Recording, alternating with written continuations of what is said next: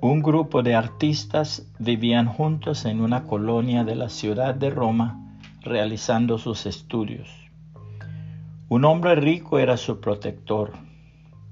Amaba a aquellos jóvenes, pues representaban el ideal de su propia vida que las circunstancias impidieron se realizara. Había deseado ser artista, pero las circunstancias le llevaron al mundo de los negocios. Ahora era rico y se dedicaba a ayudar a los artistas jóvenes.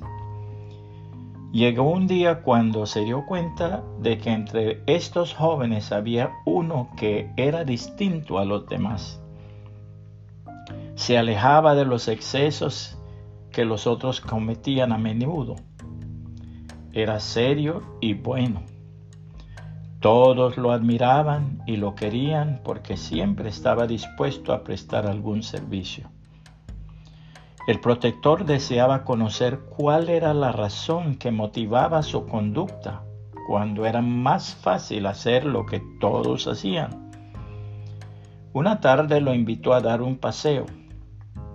El joven y el protector caminaban juntos y al fin éste rompiendo el silencio le dijo, te he estado observando y he notado que te has mantenido alejado de los excesos que tus compañeros acostumbran.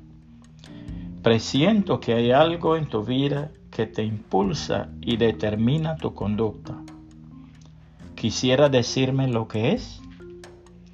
El joven fijó sus ojos en el rostro de su protector y luego su mirada se perdió en la lejanía y habló. Extienda su mirada a la distancia. En esa dirección, a muchos kilómetros, en un pequeño pueblecito, hay un hogar y en él la muchacha que amo. Pues bien, he prometido a Dios guardarme puro para ella y para los hijos que algún día espero tener. Como cristianos, la palabra de Dios nos aconseja, en todo tiempo sean blancos tus vestidos y nunca falte un cuento sobre tu cabeza. Eclesiastés 9:8.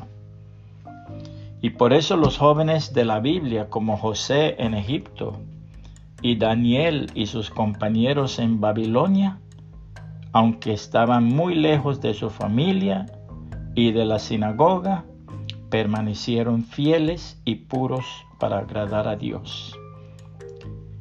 Y Daniel propuso en su corazón no contaminarse con la porción de la comida del rey, ni con el vino que él bebía.